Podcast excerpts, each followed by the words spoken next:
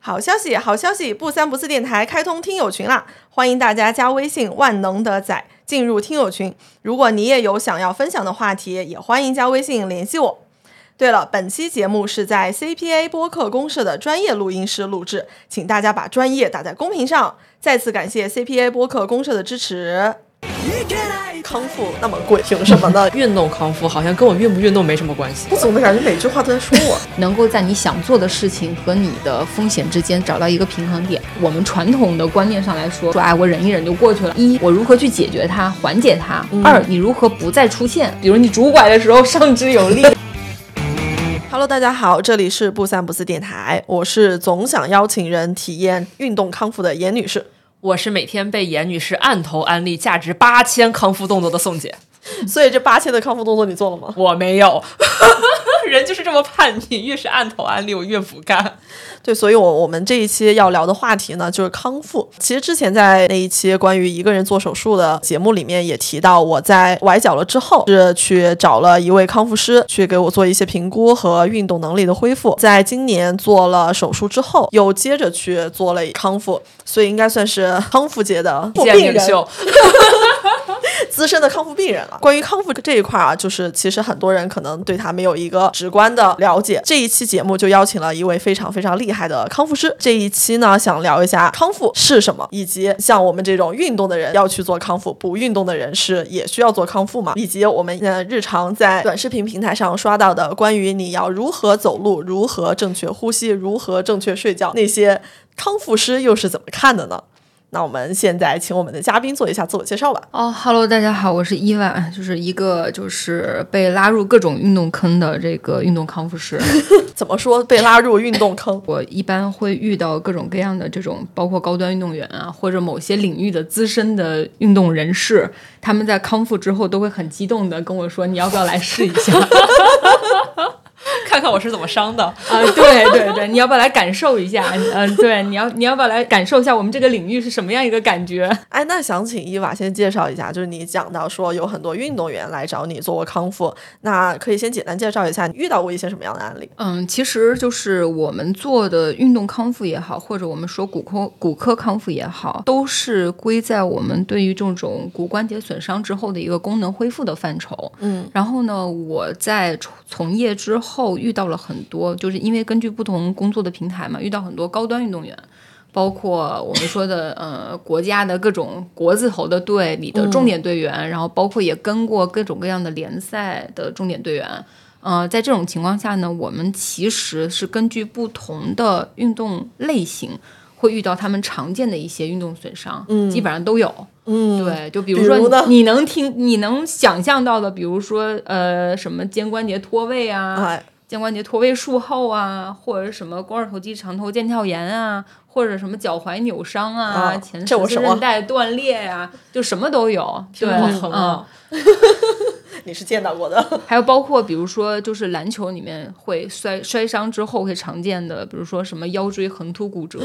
就类似于这些，就都有遇到过。所以他们在伤后或者术后，呃，需要找到你们这边，就是给他做一些功能性的恢复，对吗？嗯，对，就是我们会在他这个的伤病的特点上去给他做一个相应的这种时间的规划，就是在不影响或者不加重他的伤病恢复的情况下去给他做能力的这个恢复。啊，那我们这这边听起来更多是运动后的康复，但是其实据我们了解，在一些医院里面，它其实也会有康复科。那康复科它到底是那个医院里面它是一个什么样的科室呢？其实康复科现在在医院里面的存在会比较尴尬。对，嗯它不是一个常规意义上来说，就是取得经济价值比较比较成功或者比较顺利的这么一个科室。但对于就是每一个普通人来说，其实他从生下来到他生命结束之前，嗯他都或多或少的会有康复的需求。嗯，就我们常见的可能，比如说我们听说有人偏瘫了呀，或者是说脑出血了呀，或者是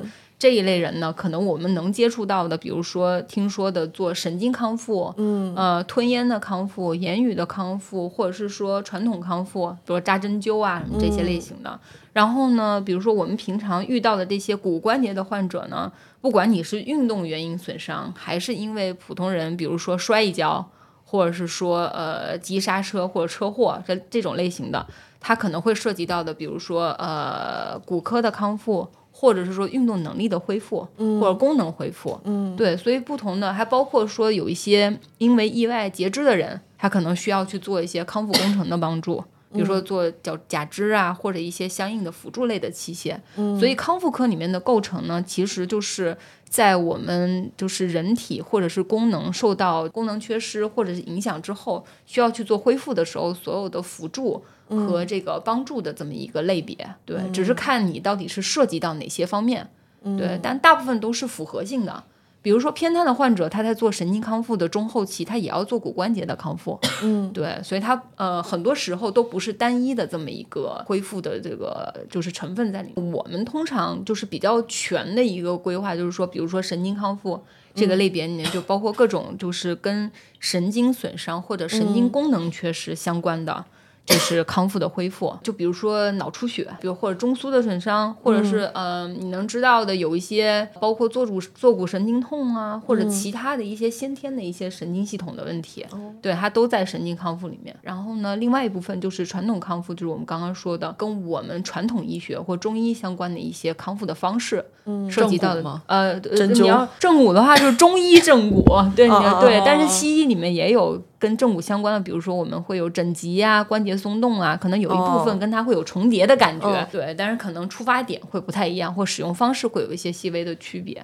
嗯。对。然后针灸、拔罐、点穴、什么推拿，这些都算是传统康复里面的类别。还有一个就是平常会听说的骨科康复，嗯。其实骨科康复或者是说现在其实有点模糊啊边界，对运动康复其实有的时候也不太说得清楚它跟骨科康复之间的关系，嗯。但是我通常都在跟别人介绍的时候说。就是它的区别就在于说，你其实大家诊断出来都是骨关节的问题，嗯，只是看你未来的需求和你想达到的目标，或者你想恢复成的能力到底在哪个层面，或者是你的远期目标到底是什么，然后再去划定说你跟运动到底有没有关系。对，就大概是这个意思。嗯，哎，刚才你还提到了另外呃，一个，对康复工程，嗯康复工程这个是我个什么们就比如说支具、支具哦。类的，对，假肢也算是其中一个。就，有一些医院里面会叫假肢小型器科，或者是说，比如说我们做各种手术之后的早期的一些固定器，嗯。对，它也算在这个里边儿。对，或者是我们一些保守治疗，嗯。需要比如说攀岩的手指手指损伤，有的时候你可能需要一些伸直固定，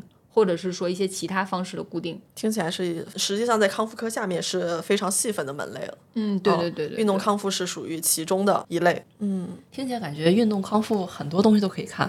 哦对，相对来说，其实对于涉及的门类跨度是挺大的。我们能想到的，其实所有的康复的呃疾病的这种范畴里边儿，它都涉及到你的骨关节系统的康复，包括心脏康复。哎，那运动康复它是一个需求很大的行业吗？还是说我们应该把这个范围放得更大一点，放到整个康复这个行业来说？对，因为可能对于好多人的认知里面，运动康复可能就是跟运动员相关。就比如说，我觉得，哎，这什么国家队的运动员，哎，今天受伤了，今天骨折了，明天这儿抽筋儿了，那块儿那个什么断裂了，可能他们才需要去介入到运动康复的这个体系里面。对于普通人，好多人可能就会觉得，那可能跟我没什么关系。那所以说，其实我们肯定知道这个认知是不对的，但是可能很多人他就是没有一个正确的概念，说运动康复它到底跟普通人有什么关系，以及它真的是一个广面上需求特别大的行业吗？其实就是我们举一个最简单的例子吧，很多时候我们讲什么办公室人群的问题，通常来说，它可能会涉及到的，比如说有疼痛啊，或者是关节活动受限制啊，或者身体的僵硬啊。或甚至有的人会什么长期头疼、腰疼，呃，然后导致他不能继续工作。嗯，那这一部分的人呢，他的这些症状，他都属于我们就是在肌骨康复或者说骨科康复的范畴里边的。所以，如果他不做相关的干预呢，我们传统的观念上来说，可能很多时候你会说，哎，我忍一忍就过去了。要不我就是或去按摩。啊，对对对我是不是睡一觉就好了？我我是约按摩啊，我我吃个止痛片是不是就没事儿了？嗯对，但是说有的时候就看，如果他是当时是求助于就是做康康复机构或者求助于康复师，嗯、那么可能在这方面会对他进行的评估的维度会相对来说会、会比较深入一些，会广一些。嗯，对，就是。而简单来说，如果他自己要去做判断，或者是说想要再等一等啊什么的，那他可能只是选择了康复里面会选择的某一个类型或者某一个方向去尝试着自己做一些处理，包括服用止痛药，包括去做按摩，或包括他可能去做一个什么泰式古法牵身 啊，或者打开小红书问诊。啊，对对对，或者我就搜一下抖音和小红书，看有没有跟这个相关的，我做一做是不是能好一点。嗯，对，就是说，其实主要来说还是看这件事情对他的影响有多大，还有一个就是大家在这一方面的观念并没有那么的专业。对，就也就是这个学科在国内的发展实践实际上时间还比较短。哎，那这个地方其实我可以讲一个很简单的例子，就是我在之前找伊娃做康复的时候，经过我周密的查询了之后，哎，那个小红书告诉我，我是有肱骨前移，然后有圆肩驼背的问题，长期就是在斜方肌这个地方，就就是可能久坐的人都懂啊，就是肩颈会疼痛，然后腰背会疼痛，然后去找伊娃看了之后，他的反应是说，你这个可能更严重的不是你的圆肩，而是你的胸椎曲度变直，影响了呼吸，所以它其实不是一个非常表面上的看到的疼痛，经过一次按摩就能缓解的问题，可能需要一些综合的评估。嗯，对，是这样的，就是说，很多时候我们大家去理解这个就是跟医学相关的内容的时候，可能都是基于每个人对于这件事情的认知，或者有可能还混杂着你的感受，嗯，或者是说你可能身边有一些朋友的例子啊、或者更甚，比如说查百度啊或小红书啊，去深入了解一下，对，自我判断一下它到底怎么回事儿。对，但是在我们去做评估的时候呢，我们可能会更综合和整体的去看，到底现在出现的问题是因还是果。嗯，对。然后呢，我需要让你达到的是什么呢？你在解决这个疼痛的过程当中，一我如何去解决它、缓解它；二就是你如何不再出现，或者是尽量少出现，就是你要多维度的去控制这件事情的发生，而不是我只是让你变舒服。但实际上，如果我只是让你变舒服，好多方，我让你泡个澡你也舒服了。对，就是它可能就只是一个缓解的一个模块。我们更多的时候会考虑的更远，就是我怎么样不让你就是减少你再次受伤或者是再次不舒服的风险，或者让你能够在日常生活或者是身体本来的发育特点的这种基础上，去达到一个尽量不疼的平衡。嗯，对，就是大家的出发点和最后的结果考虑的这个范围不太一样。哎，那这个地方就会涉及到一个问题啊。刚才说康复，它会要做非常多的多维度的评估。那其实我们做过康复的都知道，康复其实还蛮贵的。那严女士要不要分享一下你这个康复老人对 对，上过多少钱的康复？那是花了多少界钱？对康复界 资深人士，宋女士不是在开头里面提到说，我每天都在按头给她安利八千的康复吗？那个就是在我术后在某一个商业机构去做的一个疗程，大概是八千。然后那其实，在除此之外，还有术前做的康复，然后在体育总局做的康复，反正小几万也是有的。所以康复那么贵，凭什么呢？伊娃？不是简单的来说，就是说康复现在，比如说在国内的这个就是情况，就两个方向吧。一就是说你花的钱更多的还是从大家口袋里直接掏，嗯，医保在这方面的覆盖呢不是特别的全面，嗯。然后呢，另外一个就是医院里面，因为它的这种本身的类型和服务的类型或方式有限，它并不能在每次给你真正达到我们就在一个特定的疗程里面，每次都给你达到就是私立机构能够有的这样完整的一个康复体验和效果。另外一个方面就是说，在国外的话，可能更多的时候它都是商保，商保在负担这个就是康复的费用。很多时候，大家在有不舒服或者是有需求的时候，更多的考虑说我需要去解决，或者是说我想要去就是呃获取帮助，就不用去考虑费用这件事情。嗯，对。然后这个是这个怎么给钱这个层面。另外一个就是说，其实，在专业的康复师的培养过程当中，怎么说呢？就是说他可能个人会有一个比较长时间的一个学习的过程，嗯，而且他也算是一个医疗行业里面的一个门类。对他有很强的这种医学的逻辑和背景需要去搭建，所以在人力这方面呢，它是有一个至少最基本的基础在这儿。嗯，对。第三个是什么呢？就是说，在就是现在来说，国内的这个康复的产品里面，大部分都是一对一的。对，因为它有对于这种个体，它有很强的这种特异性，每个人的情况都不一样。嗯，我一对一的处理，在单一的时间内，就是它的整体的商业成本和人力成本，嗯，是有一个标准在这儿的，所以它的收费就不可能太低。对，在根据每个城市的这种就是现在的经经济的水平和消费水平上来看，它还有一定的服务成分在里面。其实你花的也还好啦。而且可能好多人觉得康复那么贵，可能它也是在对标一些其他的地方，比如说现在很多健身房的课程或者私教，它也会打着康复的旗号，甚至包括现在很多按摩店也会打这种运动康复理疗的旗号，然后去做一些相关的，比如说套餐呐、课程啊。然后当我们去，可能很多人把这种康复机构的这种康复呃问诊和这种康复体验的价格和这些。健身房和按摩店的这个价格一对比，就觉得 那你为什么这么贵啊？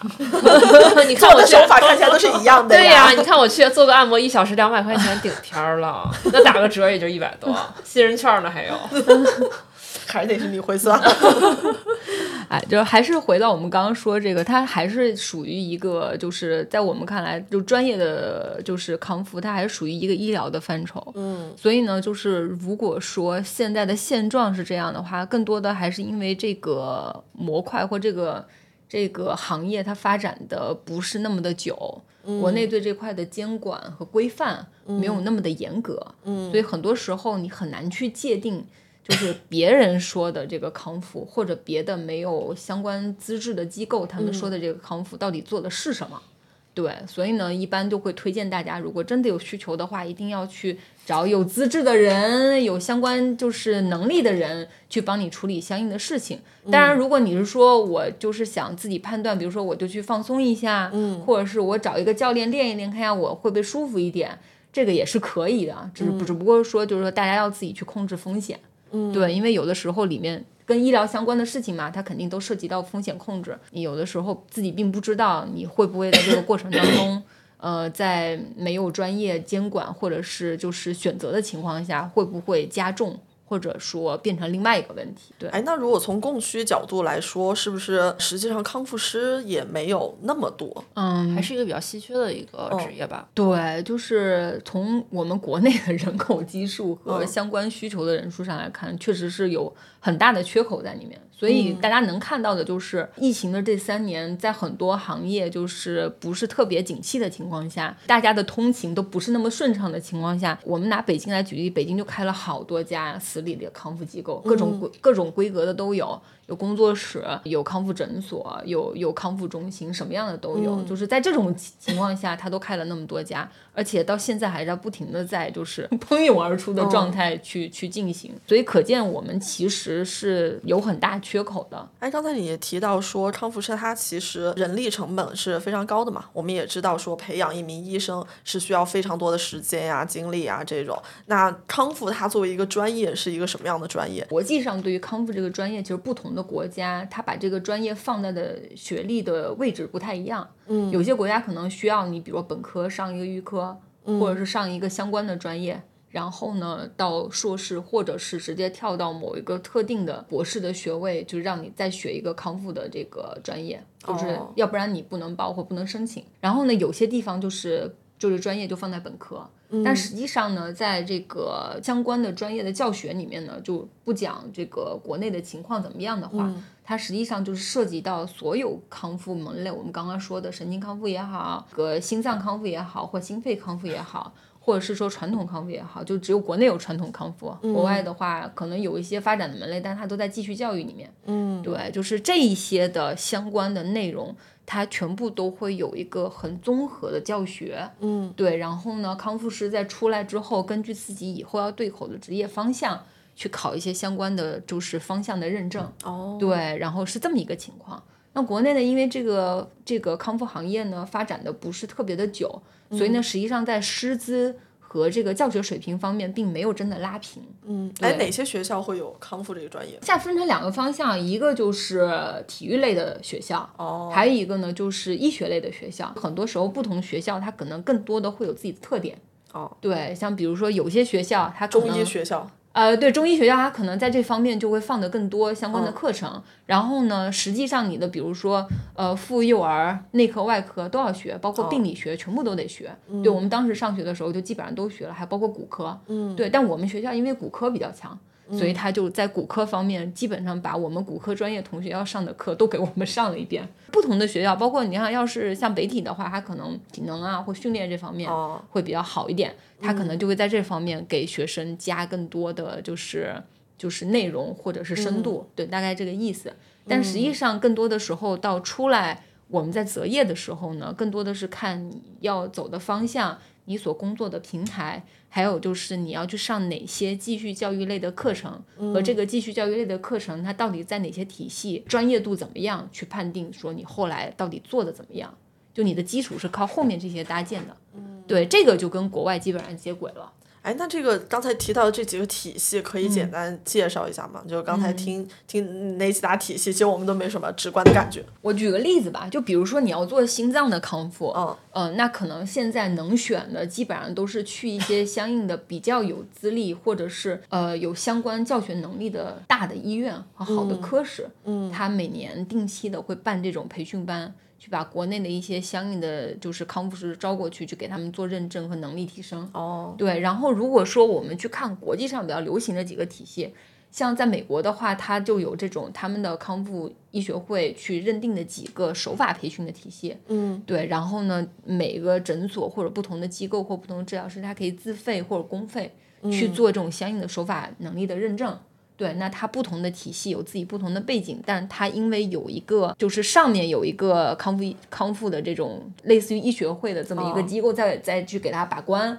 所以呢，他的这几个他觉得可以推荐的这几个机构呢，相应来说都比较符合他们就是医治的能力的要求。嗯，对，就是教学能力的要求，就相当于是有一个行业协会来对它的标准做一个统一。对对，然后呢，我们在另外一种就是属于特定的手法或者是训练体系，比如说像什么我们平常听的比较多的，像麦肯基，它属于生物力学的这个一个一个学派的体系。嗯，然后另外一个像穆利根，它就是属于是类似于我们一种就是关节松动的体系，就是在骨科康复里面相对比较细致的。然后呢，国际上有相应的它的这个学派流派，然后呢，它有自己的教育学院，或者它有自己的这种认证的机构，呃，包括循证医学方面的研究啊和数据都比较时间比较长的，我们能认定它在某些情况下，根据它自己体系能达到这个效果的这一类呢，就是我们说的就是相应流派的特定的这种手法或者是训练系统的这种体系。所以如果说大家要去看，比如说你要选择。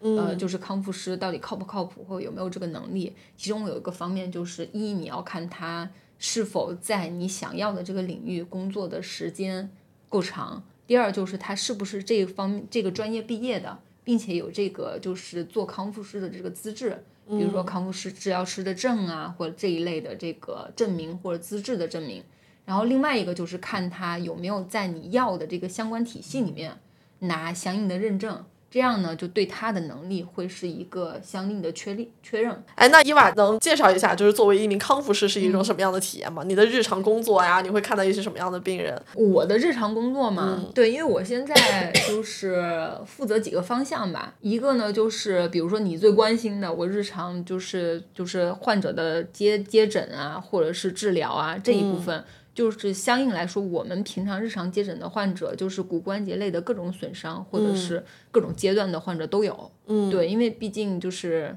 还是属于一个发展比较初期的阶段，所以很多人我们经常会遇到，就那种拖的时间很长啊，或者是没有康复好啊，这种类型的人特别多。对，点谁呢？啊，我我没有，我什么都没说，你自己说的。对，大概就是这样。然后呢，另外一部分就是说，比如说有一些运动需求的人，嗯，对，他说，比如说呃，小朋友、青少年，或者是特定的一些人，他比如说我要练哪些项目啊，或者练哪些运动啊，我需要去怎么做能力的储备或者提升啊，这这个也属于康复范畴。嗯，对，但是这个可能有点超纲，就因为我们是涉及到，比如说你在。涉及到你可以去接，就是曾经有过带高端运动员或者各种各样项目的这种合作的经历，对你对运动有一定深入的认知，并且你拿了相应的一些训练的认证，对你可以在康复和专项之间有一个重叠区域，是我们在做的。对，但对普通人来说，实际上我们就是属于一个比较好的方式。为什么呢？因为我们还能在教他的同时去规避他的受伤风险。嗯，对，那你要专门只找体能康复，或者是不是只只做体能训练的话，可能这个模块就没有那么就是没有没有办法发挥了。嗯，对，所以一般来说，两个重叠区域就是说，要不然就是做康复的人做到某个阶段，就涉及到他要跟恢复体能训练或专项训练做接轨的时候，嗯，我们可能在中间这个重叠模块会给他做一些搭建，嗯，然后再让他去做相应的训练的时候，他可能还会再跟我们做一些接触和沟通。这我就想到一句话：运动的尽头 是骨科还是骨科还是康复？是康复。运动的镜头是恢复运动。好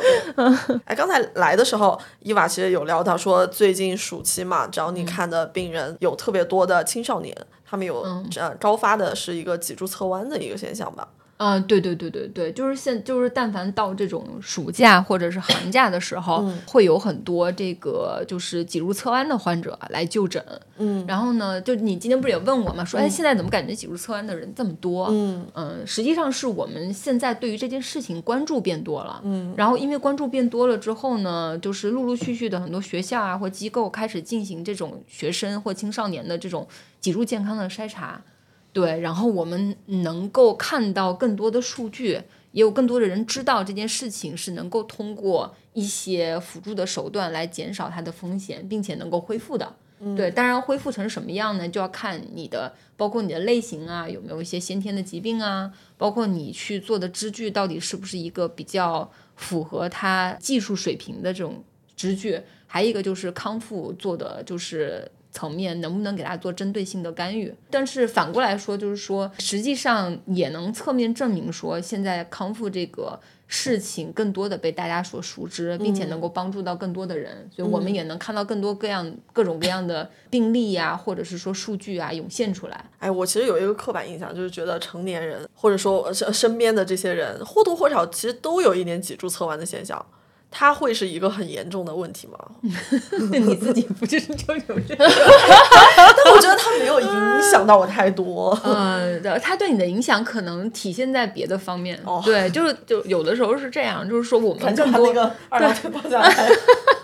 我我们我们可能更多的听到的都是说我哪哪哪不舒服，嗯，或者我觉得我有什么问题，嗯，对，就是或者是说我想要做什么，但更多的时候我们可能都会直接从我们的层面去给他做一个整体的分析。就你说的，比如说你就是有些人觉得自己脊柱侧弯，我经常听到朋友说，哎，我是不是有侧弯？你帮我看一眼，就类似于这种。或者是说，比如说像像你你这样的，这不是因为侧弯，但实际上是侧弯的某一个部分。哦，对，我们就叫侧弯问题的碎片化。嗯，它摘出来放到成年人身上就是脊柱的问题。对，但是很多时候，如果我们在处理的时候是用相对比较单一的视角去做的话，可能我们能感受到就是反复症状反复，或者是说你做很多运动会受到影响。嗯，对，那就是其实就是成年人。有这个侧弯的问题是很常见的啊，对。但是你要说碎片化什么意思啊？就是说我用人话来说，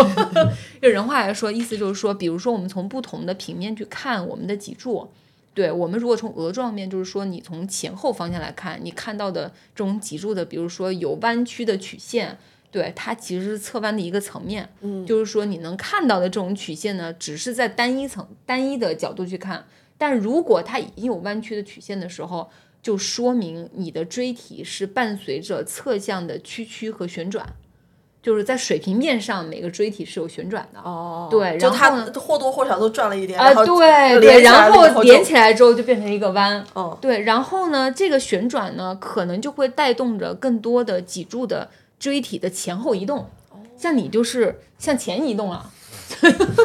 有的人是向后移动。就就是生理曲度的问题，嗯，对，但我们不会说你某个生理曲度一定是病，哦，除非你超过了某一个正常的范围太多，嗯，对，那它就是病理性的问题了，嗯，我从来没有过这种神奇的体验，就是听 听完一段话，控制不住的，现在想冲到医院拍片子，忍 忍住忍住，没有那么严重，我现在就已经在跟我的脊柱对话了，你还值吗？所以，所以我们去处理这些碎片化的问题，实际上就已经在处理，包括你可能运动当中会出现的问题，或者你脊柱的问题。对，就比如说，呃，我们刚刚讲的，你看到的这个弯儿，你带有旋转，然后还有前后移动，同时你这个单一的弯可能在向上到颈椎或者头部，向下到骨盆或者髋关节。反方向会有个代偿，我很想跟大家分享一下我此时的感受啊！就伊娃现在坐在我的斜对面，然后我不自觉的就把那个腰挺起来了，不敢再弓着我的腰椎了。我觉得就是听友朋友们听完这一期，可能也会惊讶的发现，为什么我们聊到哪一趴的案例都是严女士呢？资深康复患者就是我，但我觉得就是听完刚才这一段以后，我有一个特别明显的感受，就是运动康复好像跟我运不运动没什么关系。嗯嗯嗯，对，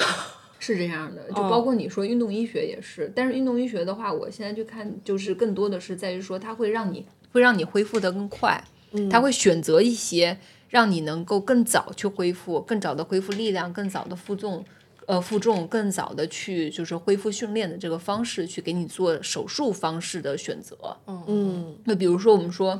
当时我在南京的时候，跟一个足踝外科的医生就是探讨说，他为什么会给这个运动员选择，比如说原来我们下胫腓联合分离。什么意思呢？就是小腿骨那两个，我这几个字儿都不知道是哪个。就是小腿骨下面两个骨头分离了，就是在某种踝关节的骨折或者是扭伤，会导致把这两个骨头别开。嗯，对。然后呢，通常来说都是会打钉子，嗯，让把这个两个骨头并在一起固定一段时间。嗯，但是他用的方式呢，就是钉子加一个中间加了一条绳子，对，然后呢给它相应的能够活动。为什么呢？因为我们的踝关节的屈伸和旋转。会需要伴随着这个腓骨的前后移动，如果你给它钉死了，就会限制它的活动。对，就这个意思。所以它呢，有的时候在运动抗运动医学方面的外科医生，他可能很多时候会在手术的方式里面去选择一些这方面的方向。去做一些改进或者是取取舍。哎，像运动医学啊，大家可能会觉得我不运动，我没有必要去看。举个简单的例子，比如你觉得你的踝关节不稳，然后你经常习惯性的崴脚，这种情情况下，其实去挂运动医学科是非常好的。对，就是其实就是这种类型，比如说已经有反反复复的。出现一些一直在受伤的经历，嗯，那我会建议说，你一定要去找骨外科医生，嗯，或者是说，包括我们说运动医学的医生嘛，他可能更多的时候他的出发点的层面不太一样，嗯，但不是说两个真的有非常大的区别，嗯，对，就是说，呃，更多的时候在于说你要了解到底发生了什么，嗯，因为我们通常找医生判断的层面有这么几个，一呢就是去寻求一个诊断。就你到底有哪些软组织、骨骨骼方面的，或者是关节方面的，呃，有哪些损伤？嗯，呃，都有哪些损伤？然后第二个就是说，这些损伤有哪些我需要去做，比如说外科的干预，有哪些我需要观察，有哪些我现在有很严重的，比如说再损伤的风险，就这些是需要我们去找这个骨科医生去判断的。嗯，然后下来才是，比如说举个例子，医生说 OK。嗯，你要做手术，那可能他术前就需要做一些康复的恢复了。你去把症状控制一下，比如说肿啊、疼啊，或者是说这个关节的僵硬啊，或者基础力量的提升啊。或者是说，比如说你是脚踝的伤，大家说啊，那我要是完全动不了，那我是不是就是什么都不用练？不是，我可以练腿啊。嗯，对，对，就这个意意思，就包括说你上肢也要练啊，你有可能有体重会提升的风险。你练一个就是你把基础提升的更好的方式，在于说，比如你拄拐的时候上肢有力啊，对，就是呃肯定有练的需求，只是看你要练的东西是什么。但你如果在受伤之后，或者是你反复的有这种不舒服，呃，一定要去找骨外科医生去做一个判断，然后呢，再去选择你去找你的康复师去做哪一个层面的干预。反正总结一句话啊，别拖，别拖。我总的感觉每句话都在说我？这一期嘛 这期的影子不就是你吗？谢谢大家。那这么听起来，就是好像还挺超出我认知的一件事情。就是我一直以为，比如说我运动受伤需要外科介入，我手术后才需要去找我的康复医师。那么这么听起来，好像就是其实康复它是融合在非常多的环节里面的，就是不是说一定等我做完这个手术我再去看康复，可能我在出现症状初期，或者哪怕我在考虑要不要做手术的时候，其实完全就已经可以开始介入康复相关的一些流程了。嗯，是这样的，对，就是说，不管你是要处理你本身受伤的部位，让它准备的更好，还是说你是在去学习你可能做完这个手术之后需要去用的一些辅助器械，嗯，或者是一些特定的，就是生活的一些能力的搭建，你其实都是要去寻求康复的这个帮助，对，嗯。哎，那刚才说到的其实是手术的场景啊。那我们如果还没有到需要手术的那种程度，那什么时候会需要去做康复呢？我们接下来可能就会问到一些很具体的康复的问题了。其实如果说不需要做手术的话，就是嗯，主要看你是什么问题。嗯，对。呃，通常来说，康复师可能更像是骨科的一个家庭医生。啊，对他会帮你去判断你的这个问题需要找什么样的人去做一个医疗的背书，嗯，然后我们再去做哪个方向的介入，和你要达到你要恢复的这个方向之间，你有多远的距离，你要去做哪些方面的时间安排和事情的安排。嗯，对，所以呢，很多时候，比如说，还是你的经历，对你的经历，就是说，当时你来找我的时候，你说，哎，我感觉我脚踝扭伤了，我想过来做康复，然后结果我们做完检查发现呢，可能是某一种就是必须要做手术的这个踝关节的损伤的类型，嗯，然后呢，我就跟你说，你一定要去找医生做个背书，我们通过他的判断，然后呢，看看有没有什么我们就是必须要去注意的地方。对，当时就卡在了那个一定要让我去拍核磁，然后找医生给我看。对，但但最后的结果就是就是得做，就是你就消失了一年。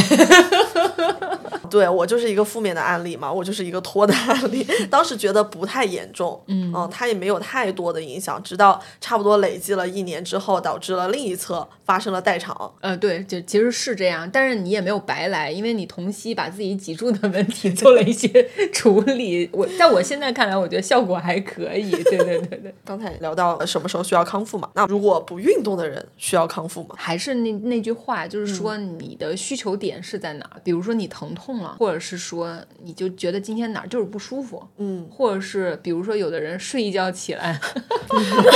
哎哎啊，对对，就不能动了，哎，就不能动了，对，那你肯定是。对你肯定是需要做一些恢复，或者是说一些怎么说呢？一些筛查吧，评估和筛查，就看看你现在到底是什么一个情况。因为你也说了嘛，挂号这么难，呃，核磁那么难，那么难约啊。那在这种情况下，可能你可以先找康复医生，呃，康复师去做一个初步的判断，嗯，然后你再看，比如说从怎么路径。哪些地方拍核磁不用等，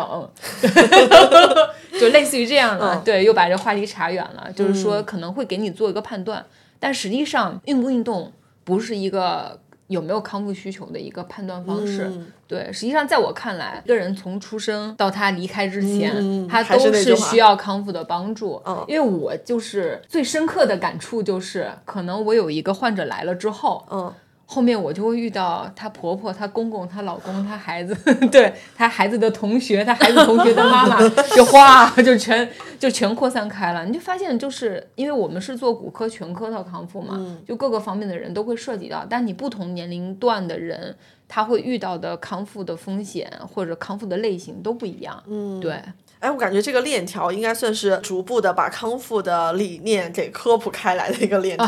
对对对，因为我其实感触比较深的是，我刚刚从业的时候，我们当时那个就是那个机构的老总，他的他当时跟我们就是就是达成一致的一件事情，就是说我们觉得康复其实是要融入到生活当中的。对，因为很多人就会觉得我的医疗行为，它可能更多的时候在于说我有了出现了什么问题。我去做了一个解决，这件事情就结束了。嗯，但在康复的层面，是你有了什么相关的，就是需要介入的，就是问题之后，你去做了康复，康复师可能要更考虑到很多你未来的方方面面。比如说，我们举个例子，就比如说有的人他习惯性扭伤，他通过医生判断之后呢，就是说他现在还没有到需要去做这个手术的这个程度吧。康复师就会说，一呢，可能从比我们刚刚说的康复的这几个分类吧。一，他有没有足弓啊，或者支撑啊，足弓支撑方面的问题？对，需不需要做一些支具方面或康复工程方面的介入？这是其中一个层面。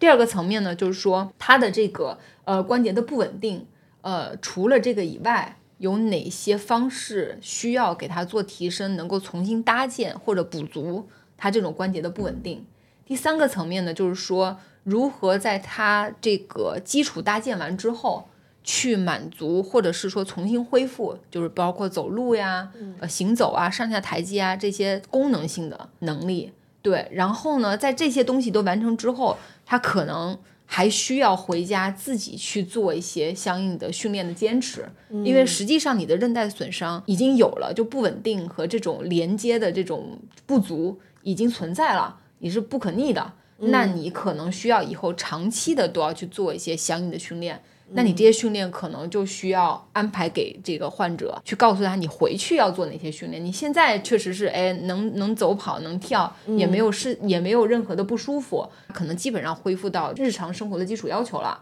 但是他可能回家长时间还要做一些训练，日常生活当中可能在遇到某些问题的时候，还要回过来去跟康复师做一些相应的这种，就是寻求帮助也好啊，或者是说保养，对对，日常保养也好，他会有那么一个比较长时间的监控，并且他会交代他你哪些事情或哪些症状或者哪些不同的运动你需要做哪些补助，比如说你可能需要穿高帮的篮球鞋，如果你要打篮球的话，比如说有一些运动你可能要注意，你需要去练一些相应的专项的。类型，比如说你要是打羽毛球，羽毛球对于这种步伐和关节的稳定的急转急停要求比较高，嗯，那你可能需要去做一些专项的步伐训练，让你能够去满足在这个你想要做的运动当中你能够拥有的能力，尽量减少你损伤的风险。所以这个层面呢，其实就是损伤风险的控制和以后的相应的能力的持续的保持。康复的介入可能更多的就最后就融入到生活里了，嗯，对，或者是会跟他推荐一些你以后自己能做的比较安全的，又能保证你身体能力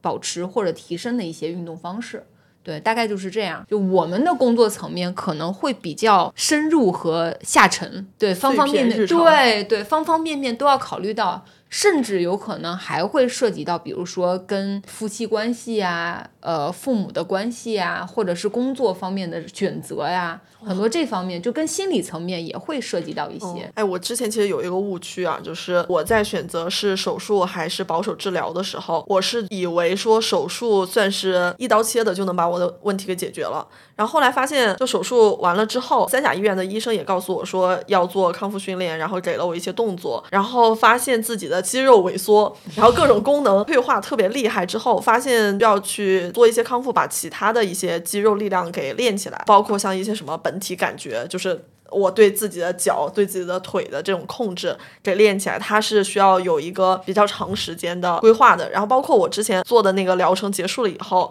那个医生也跟我说的是，你现在基本上还可以，之后要来做一个日常的保养。我头一次听说说 对自己的身体要做一个保养。这就跟 买车首保之后，接着第二第二次保养，第三次保养，对对对，但是我第一次听说听这个说法的时候，就觉得还蛮有意思了。听起来它很合理。对，其实保养就是刚刚我们说的，就是说，呃，包括不管你是因为工作的原因，还是因为伤病的原因，你可能就是需要在某些情况下，可能包括你不定期的要去复查呀，嗯，包括不定期的你可能需要去做一些相应的训练的补足，嗯，或者是是做再评估，嗯，它其实都是对你的可能损伤风险的一个把控，然后也还有就是就是尽量让你能够在你想做的事情和你的风险之间找到一个平衡点。所以说融入生活嘛，对，其实你就是说一朝要康复，就是以后都要想着要康复。日常保养，日常保养。对 对我觉得就是正好说到这个损伤风险的把控，其实好多人对于运动的态度就是总是担心运动是不是就一定会受伤。比如说，可能好多人给自己不运动找借口嘛，说我那我 打羽毛球不好吧，容易拉伤。嗯，哎，那我在跑步，哎，跑步毁膝盖哦都不行。哎，那我你这是在点我，你这是在点我。所有人点所有人吗？哎，所以其实我们也挺好奇的。那在比如说在康复师眼里，有没有一个什么就是特别平易近人的安全的运动吗？躺着可以吗？嗯，就是躺着，不是还有可能一下子起不来吗？嗯，没有绝对安全的东西啊，没有绝对安全的项目，也没有绝对安全的这个活动，包括你躺着，对，嗯，就是走路也有可能会摔倒，对，骑车有可能到坑里，哎走路还会崴脚。对对对，就是说，包括我个人为什么会有一些运动项目我不愿意去尝试，是因为我只了解自己的运动能力。哦，对，然后我也没有办法花这个时间去对我如果要去做这个运动之前，把一些能力做一个补足，或者是对或者提升的话，我就会选择在用不去做来降低它的风险。那当然，我觉得就是大家去选择一些日常的运动还是有必要的。嗯，对，因为说就是就是随着年龄的增长，我们的肌肉的比例，包括力量，包括身体的控制能力，对，包括脊柱的形态，它都在处于一个退化的状态。嗯如果你不做提升或者是保持的话，那你可能在什么都不做的情况下。呃，比如说打着打着篮球，就发现到一定年纪就伤了；对，呃，打着打着羽毛球，发现到一定年纪就骨折了，就类似于这种，就是说，就因为你的能力在下降，如果你要享受你的运动水平不要下降，或不要因为能力下降而导致的这种风险变高的话，嗯，呃，其实还是要去做一些相应的能力的不足，力量的训练啊，就是包括体能的训练或者一些有氧的训练，让你的心肺水平、能力水平都保持在一个比较好的状态。所以说，就是没有不损伤的运动，其实是这样，就是运动都有可能有损伤风险，所以我会建议大家尽量的更了解自己。嗯去把控这个风险。对对，去把控这个风险，就是了解。如果你自己把控不了，你可以把这个事情交给康复师，嗯，对，让他去帮你做一些评估。说，因为我们有一个工作的环节或者方向，是我们可能有的时候会给队里面去给一些职业队，或者是比如包括外援，去判断他有没有。受伤的风险，或者现在身体的状况怎么样，就是相关于叫运动能力表现的评评估，或者是说你现在的受伤风险的筛查，对这个也是有的。就这个项目其实是在康复的范畴里边的。刚才你也聊到一个了解自己的身体，嗯嗯我觉得这一点其实特别的重要。你更多的去知道自己的能力范围在哪里。对，有一些运动你可以去尝试，比如走走路，还起码是可以的啊。以我自己为例子，就运动多了之后，发现自己是对于那种冲击型的运动我是做不了的。一个是心理上面的原因，另外一个是就爆发力这一块我是比较缺失的。所以我就不会去搞什么飞盘呀，然后篮球啊这种，就是对于我来说，就压力有点太大了。然后对于想起来去年 飞盘，我两条腿都拉伤。你是都是小伤，飞盘最严重的可能就是脚踝扭伤或者脱位。对对对对对，我都是拉伤。我们当时我记得就是去年开始嘛，不是飞盘特别热嘛。讲到这个，就是然后当时我跟我原来带过的一个女足队员聊过，就通常来说，像这种就是需要突然快速启动，然后急转急停，然后再好不看危险不真的很管自己危险只看着目标物的这种运动的话。你从你的装备上可能就要注意，因为它哦通常都是在什么人工草地啊、什么这些地方去，它其实你要对标的话，其实就好像是他们足球运动员在人工场地上对踢，他都不会像你这样只盯着球不管自己的，对，所以他其实对普通人来说受伤风险非常的高。但是大家都是说，就是说你不要把这个事情说的这么严重啊，好吓人啊什么。我觉得更多的时候在于我们可能想要去尝试一个运动的时候。可能还是要把就是从装备啊，到你身体的能力的准备和自己能力的评估，一定要做到位。对，一个是凭外在的装备，对对然后一个是凭内在自己的能力。对对，就是还是要理性的评估一个运动的水平和潜在的风险，就是不要凭着一个冲劲儿就一说哎腔热情，我上去试试，投入了。嗯对对，那我觉得聊到这儿，可能有一些就是借机躺平的朋友们，也可能就是摆烂说，哎，我我了解我自己，我就是什么都不行，我就躺着了。那我也一定要说一下哈，就是你以为的躺着，你以为的喘气儿，你以为的走路，可能也有问题。哎，那我们邀请我们本期代言人严女士再分享一下。对，又是我在录这期播客之前啊，我们想的就是看我康复之后，哎，我也不会呼吸了啊，我也不会走路了气。儿也不会喘了，路也不会走了。在去年找伊娃的时候，是说的是虽然是胸椎的问题，也给我的呼吸做了一些调整。呃，当时的反馈就是呼吸调整了之后，瞬间就感觉肩背这一块儿是稍微的放松了一点。像今天中午去那个健身房，然后健身教练也给我评估了一下，说你这个体态有有问题，主要还是因为呼吸模式不对啊。所以呢，就是有什么真的是正确的呼吸的这种方式吗？啊，所以或者这么问吧，就是为什么说严女士的呼吸方式会造成她肩背的紧张呢？我我先说一下严女士的问题啊，对对对对对，其实它不是一个，就是说真的你呃呼吸模式是有什么多大的问题，嗯，而在于说，比如我举个例子，比如说当我们呼吸的时候，需要某些模块互相协作的活动，嗯，但是你比如说有一二三四个模块，它都要往不同的方向去配合，嗯，对，但你可能一三模块。动不了了，嗯，导致你可能就往其他本来不应该活动的模块去活动，比如说，比如你去了五六，嗯，对，你就往上提了，嗯，对，往上往往上提了之后呢，包括本身你的那个胸椎伸直曲度太直。不是因为单纯的曲度太直，而是它向后活动会受限，嗯，它的弹性有问题，所以就后面这侧打不开。对，后面这侧的活动会受限制。嗯、我们不能说它完全动不了，哦、但它会受限制。但它受限制的时候呢，就是说你能活动的地方和不能活动的地方，你会有明显的差异。嗯，同样的，当时你会觉得自己，比如说颈肩不舒服，嗯，更多的在于说你就是肩胛骨呀各方面的活动啊。它是跟你的胸廓的这个形态和弹性有关的，嗯，所以它就会保持在一个状态，下不来了。哦，对你做了很多，就长期拎了一个衣架在自己的背后，对对对，你你提着肩 在走，然后呼吸还不畅，就是在这种情况下，我们给你调整的其实不是你的呼吸模式，嗯，而是让你知道如何去把这个打开的地方能够去做促进，嗯、同时通过呼吸的配合去激活你可能相应要激活的部位。对，大概就是这个意思，所以我们不会说你的呼吸模式不对，对，因为它其实你我们听过什么胸式呼吸、腹式呼吸，它但是更多的时候在于说，没有人跟你说你必须要用哪种模式呼吸，嗯，我们只会说你在某种方面来说，这个模块这种模式的呼吸可能不是在你正常呼吸的范范围内，嗯，你正常呼吸的范围有一部分是没有的，那我们可能就会把这一块给你做一个恢复。嗯，那你就不会去不停的把你的这个，比如说一二的肋骨往上提，嗯，对，长期的做这种向上的呼吸，会导致你的这一部分的肌肉就会特别的紧张。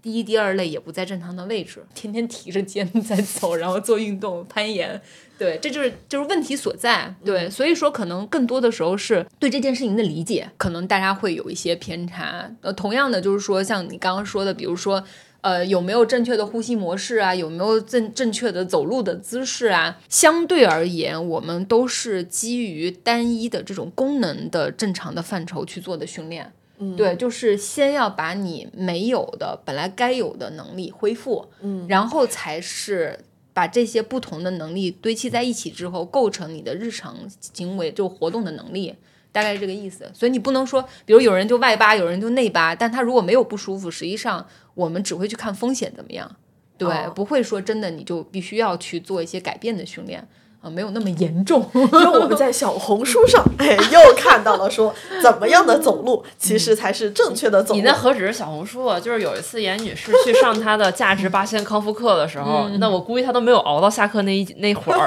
就马上给我飞鸽传书，收到一条微信说。我今天重新学习了怎么走路，你知道怎么走路吗？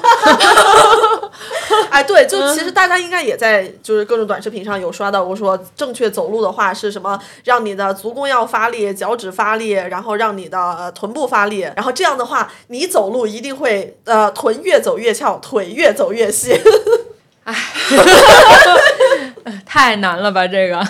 嗯 嗯，没没，就是这些说法都比较单一。嗯呃，就是还是就是你，比如说你简单去理解这件事情嘛，就是说不管你走路的时候，因为我们步态训练分好多个不同的模块，嗯，我们很多更多的时候是在于说把它拆分成很多细分。嗯，就比如说你你这是一根意大利面，我把它剪成好多小段。然后不同的小段呢，我都把它做成它该有的样子，然后再把它拼起来，还是一个面条。嗯，对。但是呢，不就是不在于说你的不同的小段一定要做成什么样，你最后能拼成面条就行了。这个你能理解了吗？对，能走就行啊，对，能走就行了。就是你能走，并且不会有太高的就是损伤的风险。然后呢，你又不引起任何的不舒服，嗯，就可以了。嗯，对。当然，就是如果说你是在术后的情况下，它其实是一个恢复，嗯，不是说你原来不会走路，而现在要去学走路。嗯，对。我当时从重学走路的感受就是，我给了太多的压力在我的脚掌上，然后我 太希望我的脚踝是稳定的。然后在重学的过程当中啊，就是更多的去感受说单脚站立，然后把那个发力的位置往上提，提到臀部这个地方，然后单脚站会更稳定一些，然后给脚踝的压力就变小了嘛。嗯嗯，那个确实是在算是术后重学走路。嗯，但是其实你算是在做步态的恢复训练，嗯，对。然后你说重学重学走路也没有毛病，对。但是跟普通人来说，咱们不能那么说，对，因为大家其实大部分人就是你只要能走。对，从功能角度来说，你的日常生活功能是没问题的。嗯啊，你就不用去啊，我这样对不对？我是不是有问题？就不用想的那么多。更多的时候，我更希望说大家能够遇到问题，把问题抛出来，就是听专业人士的意见，对不？因为因为很多人就是。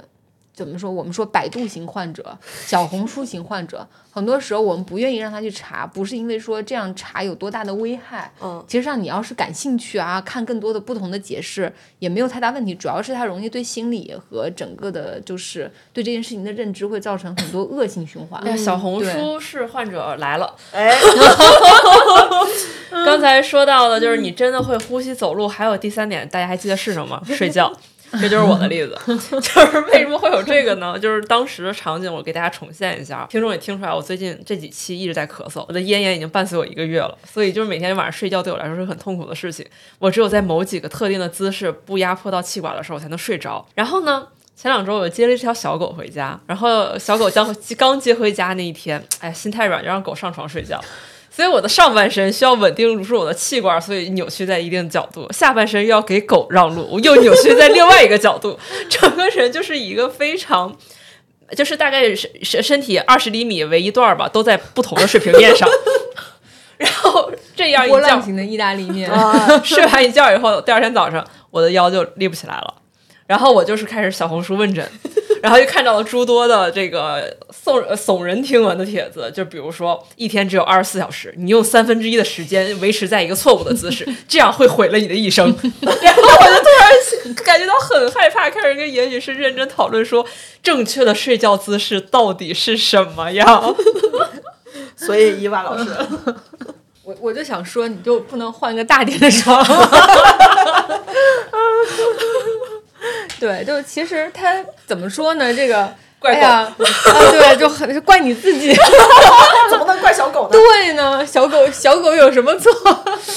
嗯，也就是我们可能很多时候，比如说关于姿势这件事情啊，呃，我们通常来说会先去看你是有哪些问题，对，比如说你的问题不能做哪些姿势，哪些是红线。嗯，哪些是你只要不要保持长时间就不会有太大的问题的，会分得很清楚。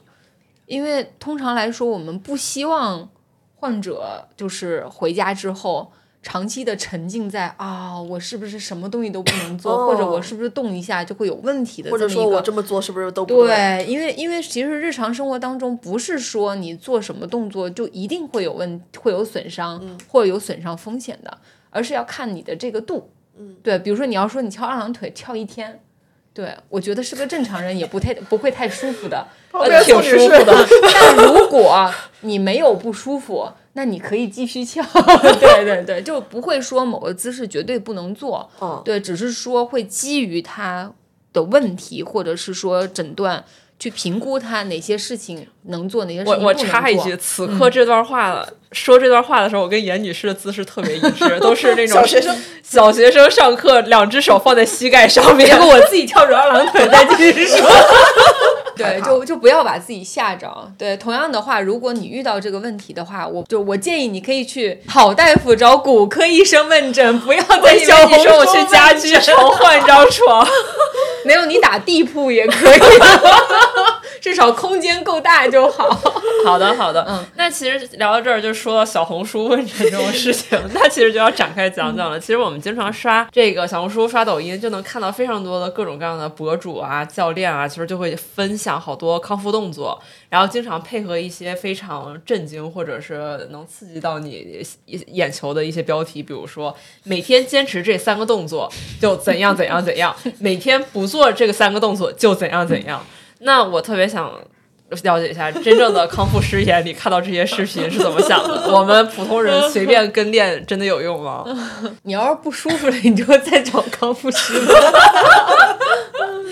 是你要是去去去外网上去看的话，就不管是什么层面的地方，它都有这样宣传的需求。对，但是如果从医疗层面上来看，首先你要看你自己有没有康复的需求，比如说你有没有不舒服，嗯，有没有比如说功能的受限制。如果你已经有了，你想要试一试自己能不能解决，我也不能拦着你。但是我不建议，对，我不建议，就是说你可以去寻求专业的帮助，对，寻求专业人员的帮助，或者是去找骨科医生啊，或者找康复师啊，都可以。或者再不济，比如我们现在有很多线上看诊的机构，你可以找国外科医生，呃，去做线上的问诊。他能够去帮你去做一些判断，就已经很专业了。嗯，对。但是你要说，比如说他上面宣传的一些动作，说实话，有一部分啊，确实是不是每个人都能练的。有一部分呢，确实练了也是人畜无害。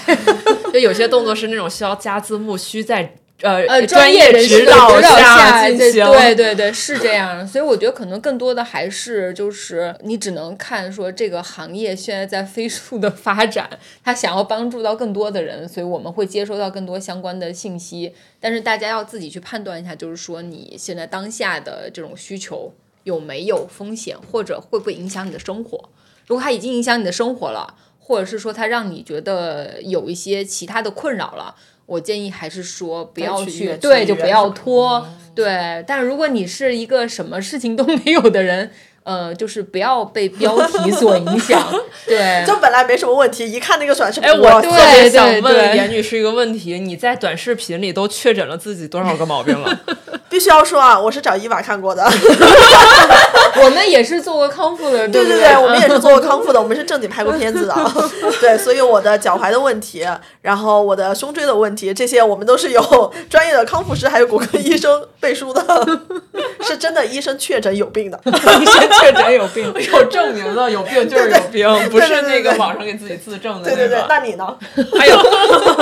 我给自己自己就是已经在网上证明过迭代了好几版了我的这个问题，就是因为最开始就是其实也不能叫乌龙吧，就是当时觉得因为老看严女士去康复，然后我就对于自己的健康状态产生了一些怀疑，我想说。她拖了一年，结果脚要手术了。我身上这些有点小难受的部位，会不会也是拖太久就会出现更严重的问题呢？但我又懒得去医院，就是挂号，又感觉好麻烦呢。然后去他那些康复机构，又觉得好贵啊。然后我就开始我的小红书闯荡问诊之旅。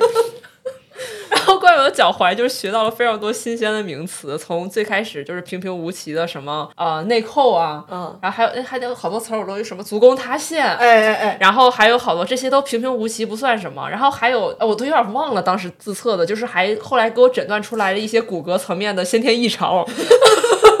然后当时小红书都已经开始引导我，就是这种这个办法啊，这呃你有这种症状就得手术了。然后就是越看越吓人，越看越离谱。然后最后终于迫不得已说，那要不去医院看一眼吧。然后就去医院看了一下我的这个脚踝的问题。然后医生最后的总结就是啊，你这个脚踝力量不够，你还硬要去爬山，所以肌肉过于僵硬了，放松就好了。对，或者就是不爬就好了。对，所以我再放松和不爬，选择了不爬。对，这这又返回来，我们说到这个话题，就是说，比如说有的人会说，骨科医生说，你要是遇到什么问题，你去看了，就跟你说啊，你不要做这件事情，不就没事儿了吗？对，但是有的时候我们从康复的层面去看呢，我们更多的是希望说能够在症状的控制。嗯，能力的提升和你想要做的运动之间找到一个平衡点。嗯，对，我们还是希望大家能够保持运动的习惯，还有就是能够维持这个运动给大家带来的这种就是多巴胺的对对快乐的感觉，或者是一些相应的需求。对，不是说我们有遇到什么问题就完全就说啊不做就好了。实际上不做也不代表真的就好了。对，万一你不爬山，你突然有一天爬多了楼梯呢？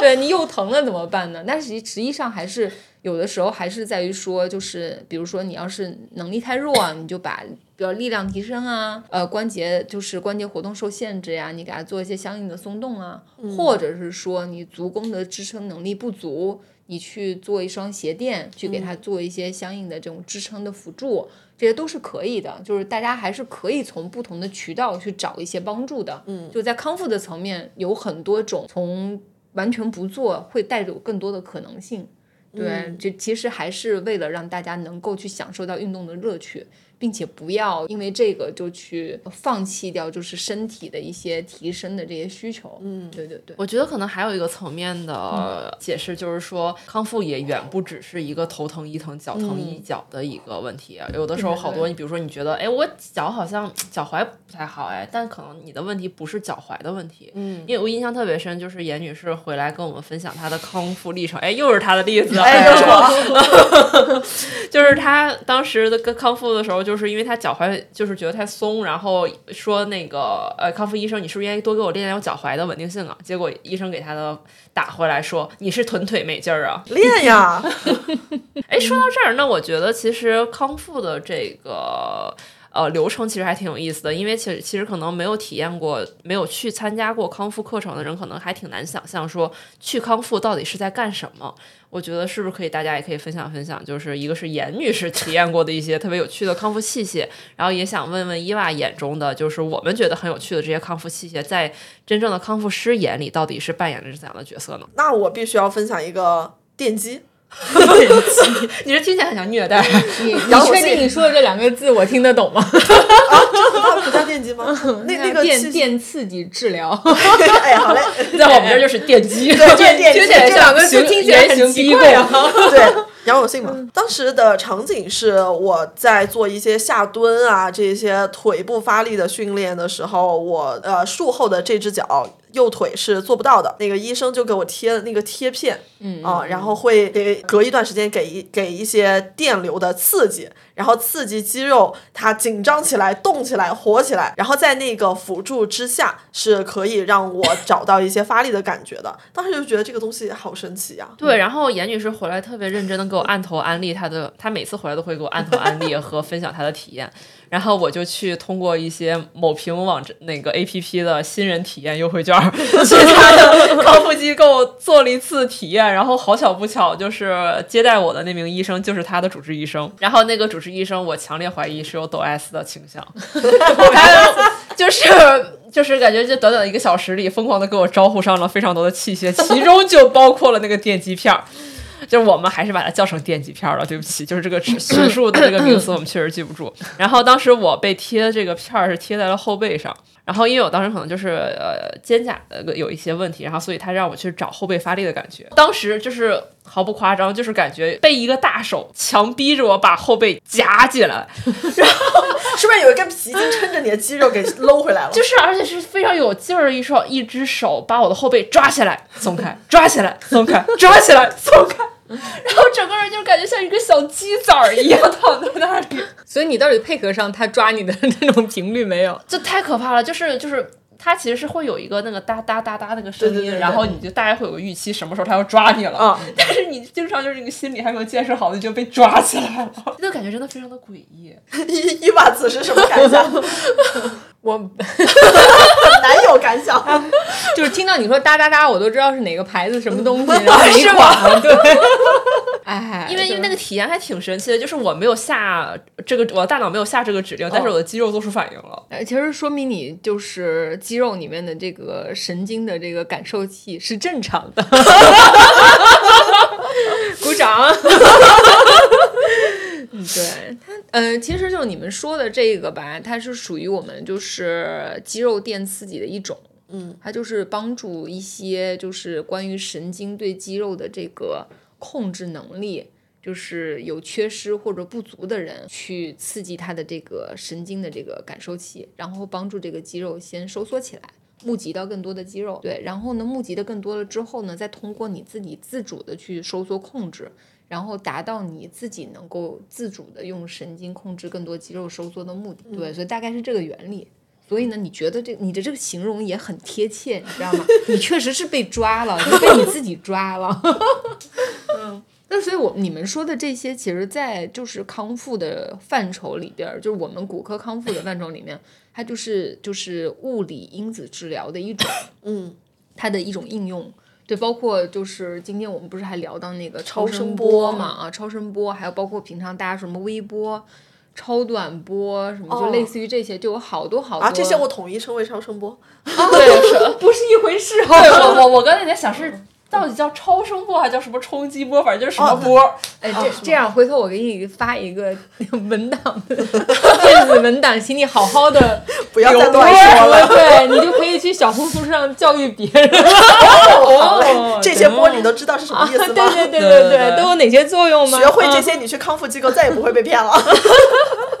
那小红书标题有了。对，嗯，你这还比较友善，你就比较友善，没有耸动。对，你还说不做这个你就会怎么怎么样。学会了，呃，对，其实就是物理因子治疗呢，它就是利用物理因子去给我们的身体的，就是造成的一些影响，然后这些影响呢，可能能够去对标上，比如说啊，我们的某些呃，就是比如说营养，就是血流不足的地方，可以多带来一些营养的交换，对，增加局部的血流，或者是说呢，通过一些震动啊，能够让你的这个局部的这个炎性反应能够得到一些缓解。对，包括你说磁疗啊，能够刺激你的这个骨折周围的这个血运和营养物质的交换，就类似于这些，它不同的物理因子能达到不同的效果。所以，是不是其实一些我们可能过往认知中的一些中医的处理手段，也是在这个工具箱中的一个工？对，就是可以这么理解。就其实，如果你翻译过来，就是用就是能够理解，或者是这种西医康复的方式来说呢，就比如说你针灸啊，可能针对的就是它的这个肌肉里面的这种神经的感受器，或者是神经控制的位置。对，然后包括呢，你的这些什么拔罐啊，可能更多的就是有一些，比如说穴位的一些影响啊，或者也跟你的阿是，就是那个我们说的 trigger point，就是你疼痛的这几个点，肌痛点有关系。对，就是说很多时候它互相之间都是重叠的，只不过你用的方式不一样。对，用的方式不一样，但他们统归在我们的就是理疗的这个范畴里面，就物理因子治疗。它更多的还是我们对于炎症控制啊、疤痕松解啊，或一些最最基础的一些搭建搭建。比如说，我要给你做关节松动，但我但是在关节松动之前，我要把可能影响它的一些问题都做一个处理或者缓解，那我可能就会找物理因子治疗或者做一些手法。去把你的这个周围的软组织啊、紧张的地方松开，或者是给它做一些，比如说肌肉的这些神经感受器的放松，让它不要痉挛，把张力松解下来，就类似于这样。或者你热疗，你会让它做一些软化，就类似于这种。它其实是一个前期的搭建，后后续你再一步一步的去解决你的问题。关节松动完，你可能需要做一些肌肉的激活，那可能就又有你刚刚说的这种，呃，神经肌肉电刺激。嗯，对，它能够帮助你。嗯，那好好说话，好好说话，对，嗯，对，就是能帮帮助，对对对，医疗行为，能够帮助你把它收缩起来，或收缩的更多，嗯，慢慢的你自己就能把这个电话线接的更好，或网络更通畅了，哦，然后你就能够用它了。这些呢，其实都是我们康复的大工具包装中的其中一个部分。当然，你说的，比如说你的一些。呃，相应的模块的激活，怎么再构建出你的能力的恢复啊？嗯，它就到了运动的范畴了。嗯，那我们可能很多时候会把这些单一的模块都分开，比如说你要练踝关节的本体感觉，刚你说的本体感受器啊，嗯，那这些我可能就会先用刺激本体感觉的方式去练。哦，对，然后呢，你要去激活跟足的发力和臀部肌肉收缩的对应，可能我就会用这个方式去练。嗯，最后再把它联系在一起，就是你的步态。或或者是你的登山也好，或者是你走路的方式也好，就跟这个相关了。对，所以很多时候就先是先是拆分不同的需求，然后再把它堆积在一起，最后达到我们的目的。对，嗯，因为我上一次去上那个康复体验的时候，其中有一个环节就是做给我做一些相应部位的肌肉松解。然后当时在做到小臂的时候，因为那个医生就是刚开始是在用手去给我做这个肌肉松解嘛，因为其实手臂大概用手也就按得过来了。然后在他松解了几轮，我其实已经就是在心里默不作声的尖叫了好几轮以后，然后发现我的症状并没有得到缓解，他就说：“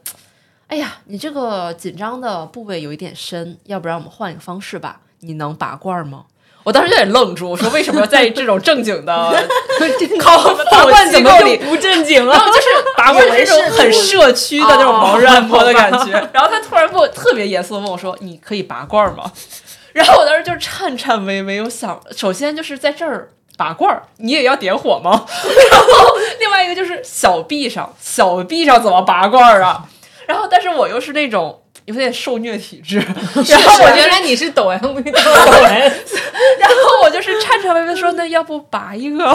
然后我就是看到那个医生特别开心，我觉得那个医生在抖 S，特别开心，然后拿出他那一套小装备，然后把那个罐儿，它其实是那种气罐就是抽气的那对个罐对对对，然后吸在我的手臂上，然后吸了两也两个罐儿上去以后，问我说疼不疼？我正在说还行的瞬间，他走了一个罐儿。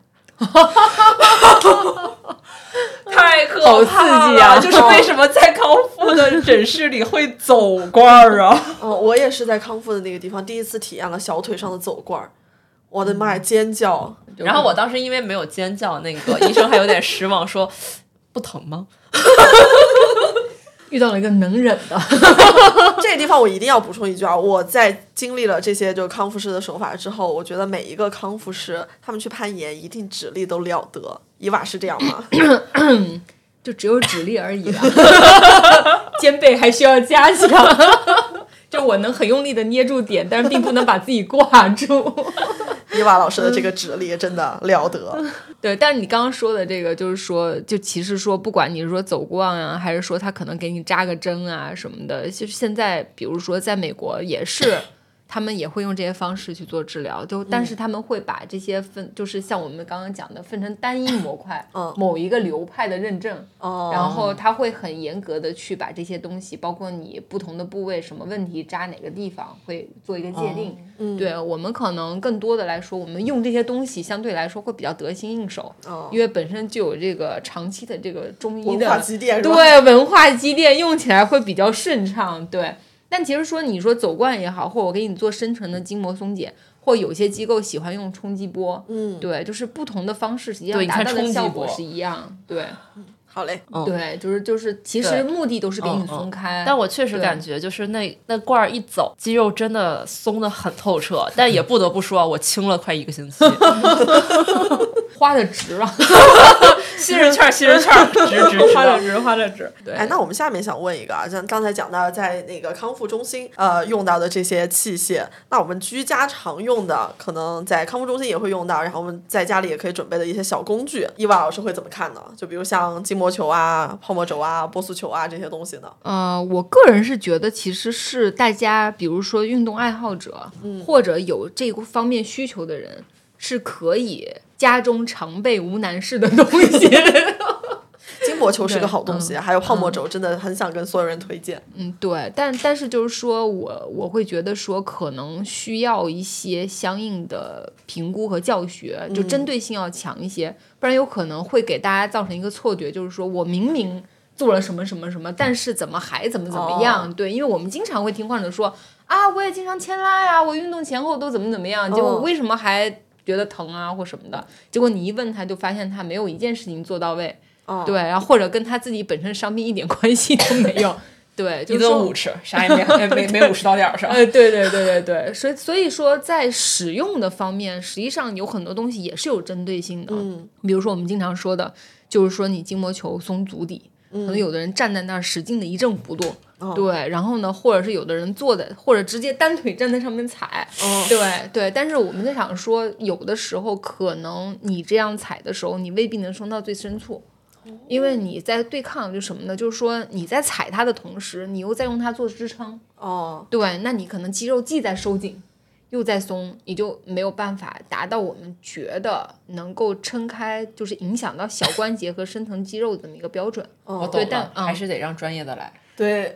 对，就是说它有很多细节需要你去把控，针对不同的人、不同的情况。对，然后再举一个例子，就比如说我有个患者，他是一侧的前叉重建，然后呢，他基本上已经康恢复到可以打篮球了，但是呢，他能力还没有到可以在篮球场上打那么久，或者是某种强度以上的时候呢，他打完的结果就是好腿的脚开始疼，哦，他就觉得我是不是脚受伤了？我就跟他说呢，是因为你用这侧的腿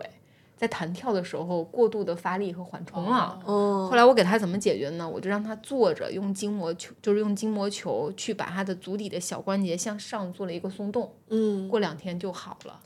哦对，但实际上如果不这样的话，他可能会经历很多别的东西。嗯，对，就是说针对性非常重要，判断也很重要。有时候一个一方面是康复师的经验，还一方面就是说实际上还是要专业的人指导。嗯，对对对。哎，这个病症我 又熟了。你又懂了，对，因为这个症状其实我特别熟，因为我是也是一侧做了脚做了手术，然后有一段时间就是走的时间长了之后，另外一侧好的那个脚整整个那一侧的腿都会疼，然后脚底的感受是非常明显的，可能是伊娃说的这种情况。对对对，通常来说，我们如果拖的话，嗯，会有几种情况：一就是好腿开始有疼痛，嗯甚至超过了你的伤腿，对，因为对，因为你过度代偿嘛。嗯，还一个情况就是说，好腿开始疼痛之后，你还在拖，对，然后一不小心，可能某一次做了哪件事情，伤腿加重了，然后就哦直接去找骨科了。嗯，对，就很多人是这么一个经历过来的。对，然后有一些人呢，会在第一阶段，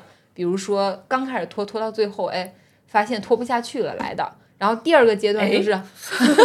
别骂了，别骂了。第二个阶段就是好腿开始不舒服，过来看好腿的。哦哎，第三个阶段就是，第 第三个阶段啊，你也比较 熟，就是最后回归到骨科跑过来看看。此时啊，伊娃和宋女士她们都在看向我。每个阶段好像都是好像都挺熟悉，对对对对对对对。累了，累了，累了。我 我们要不下班回家了。我们我们问一下啊，伊娃老师，就生活中常见的情况该如何对待？我们直接问这个吧，就不要再说我的对对对三阶段了。对对，我们放过严女士，但其实生活中常常见的这些没有吗？你说的是哪些常见的？哎，就是崴脚啊，你怎么没有底气呢？肩颈疼啊，腰背痛啊这种。呃，就是你是说要怎么处理吗？对，就其实哦像久坐的白领啊这些办办公族，他们可能常见的问题就是腰背疼嘛，嗯然后肩颈这些不舒服，会有一些就比较通用的一些疗法，就是或者说诊断自测呀什么方法。实际上啊，就是说，如果我们说办公室人群，嗯，他可能就是有那么几个维度，我们去看。一个呢，就是说他长期的保持保持了某种姿势，嗯。然后呢，导致他，比如说，我们可以反过来想啊，你睡觉的时候有为什么落枕呢？就是你可能在不自觉的情况下，处于某个姿势时间很长，然后导致你的小关节错位也好，肌肉痉挛也好，出现这个 出现这个问题。同样的，普通人群呢，它会出现什么问题呢？就是说你有一些肌肉过度的需要使用它可能本身不应该承受的这么多的能力，嗯，对，然后它会出现一些不平衡的问题比如长期低头玩手机。啊。对，但是你要看啊，如果我们头前伸分好多种啊，哦比如说末端屈曲、末端后伸，然后还有现在在默默的把头往后顶。就是它分好多种，所以呢，就是说，如果大家只是想要避免或者是缓解缓解症状的话，嗯，就是做好放松和就是不要长时间久坐，嗯。是可以有一定的控制的。嗯。对，比如说你可以拿泡沫轴去松松你的胸椎，嗯就仰卧的时候屈膝，然后呢让它做一些放松的滚动，前后滚动。对，然后呢，另外一种就是比如说你不定期的一周或两周去做一次 SPA 或者盲人按摩。或者是古法牵拉，对，其实你只要是包括泡澡，对你只要是做一些能够让肌肉或者身体有放松效果的事情，嗯对自己都是有缓症状缓解，或者是就是就是不要让它过度紧张的这些帮助的。嗯，对。但是呢，就是说涉及到，比如说可能他还可以去做一些日常生活当中自我松动啊、自我牵伸的一些动作。那可能你可以去，比如说找一个康复师，去给你做一些你自己情况的评估。嗯然后呢学几个动作，然后呢每天在就是坐办公室的时候，就是你可能定个闹铃，或者比如说早中晚去练一练。嗯，对，目的是什么呢？就是说把它保养好，让它能用的久一点，哎，并且不要因为这个就干不下去了。对，大概就是这个意思。因为你主主要还是为了用嘛，嗯，对，你不不是说我哎舒服一点就好了。所以我们最后还是要把目标定在落地的事情上面。嗯对对对，让它更好用。对对，让它更好，用的更久。所以如果如果听众听过我们之前有一期就是那个去医院的那一期的话，可能就会知道，就是我是一个特别愿意看病的人。然后我曾经因为我的颈椎问题三闯医院，然后其中我的某一任那个门诊那个医生，我要那那怎么是怎么说呢？你我就是我总得有个说法嘛。哎，对的，然后，然后其中有有一次，那有一次吧，那个医生给我的诊断呢，就是你换个枕头试试。然后后来后来我不是又因为手麻还去过医院看嘛，然后当时医生给我的诊断呢就是别玩游戏。虽然我不打游戏啊，但是反正有的时候可能真的就是一些小问题吧。对对对，就像比如说你说手麻，我又想到一个例子，就是我原来曾经接过两三次吧，就是比如说患者的岳父或者是患者的父亲，突然间就是就是手麻很严重，可能嗯他们老人家已经拖了好几个月，实在到不行就半夜疼得起来走路的那种。哦，对，就是就是每天不停的在那甩的那种，就是就是为了能缓解症状嘛。对，然后呢，家里人看不下去了，把他带过来康复。当然涉及到不想让他们知道康复这么贵啊，对，也没有让他们知道到底花了多少里钱应外合啊。对对对对对对对对对。但是总的来说，就是说，当他们这一个年龄层次的人，就是这么严重的情况下接受了康复之后，他也有一个很大的就是认知上的改观啊。对，实际上我们就是说，比如说你说颈椎呃松则，你动不动就落枕，或者长期的肩颈的酸酸痛，甚至让你觉得头胀，就是就这些症状算比较轻的。再重一点呢，就是手麻、后背疼痛。或者再重一点呢，就是说你手臂的手的一些相应的肌肉的能力会变弱，对，然后呢，还有就是你可能会出现一些长时间的疼痛，不能缓解的疼痛，对，这些都会对你的生活和整个精神造成一些摧残，你知道吗？对，然后他们在经历康复，发现，比如说我们可能做了几次相应的治疗，包括我们会给他做神经松动啊、关节松动啊，然后教他怎么去做一些我们今天讲那个 McKenzie 教他怎么做一些相应的。呃，跟他症状符合的一些干预之后，